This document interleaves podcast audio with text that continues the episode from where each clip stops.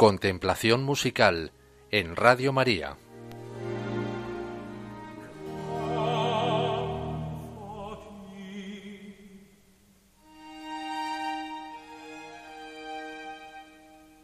Porque ha puesto sus ojos en la humildad de su esclava, y por eso desde ahora todas las generaciones me llamarán bienaventurada.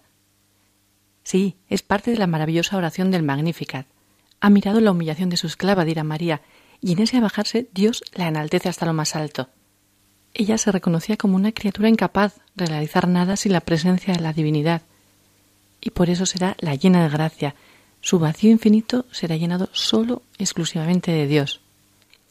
Pero vamos a ver esta escena por partes.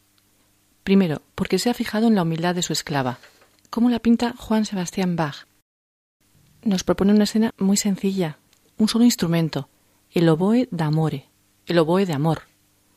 Y seguro que no es por casualidad. Una sola voz, soprano. Entra el oboe, un tono sumiso, un canto sobrecogido ante la humildad de la esclava.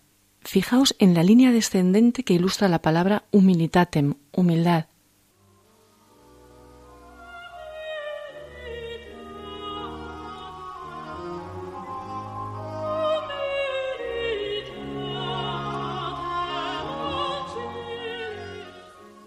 Hasta podemos ver el gesto de la Virgen inclinándose. Y cambiamos de escena. Y por eso desde ahora todas las generaciones me llamarán bienaventurada. Ecce enim ex hoc beatam me dicen omnes generationes. Cuando llegan las palabras ecce enim, he aquí, la música y la voz se mueven juntas hacia arriba. El tono cambia. ¿Percibís un tono de incredulidad, de sorpresa, de maravilla, cuando dice beata me dicen? ¿Me llamarán bienaventurada? Escuchadlo, a ver si opináis como yo.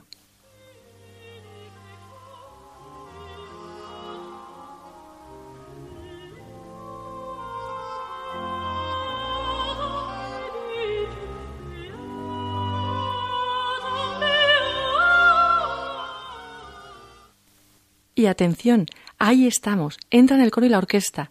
Ahí estamos todas las generaciones. Omnes, omnes, todas, todas todas las voces representan literalmente el texto, una tras otra, aclamando a la bienaventurada. En un momento dado parece que se acaban, pero no, ahí siguen interminables. Lo contemplamos.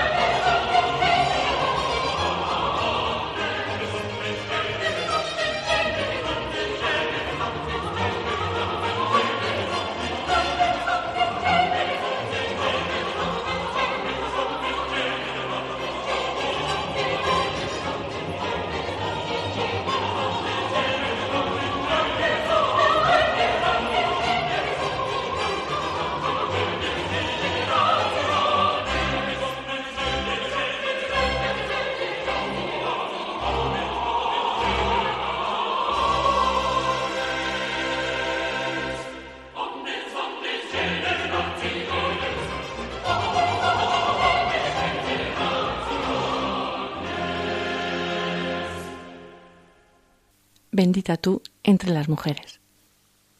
Hemos contemplado los números 3 y 4 del Magnificat de Juan Sebastián Bach.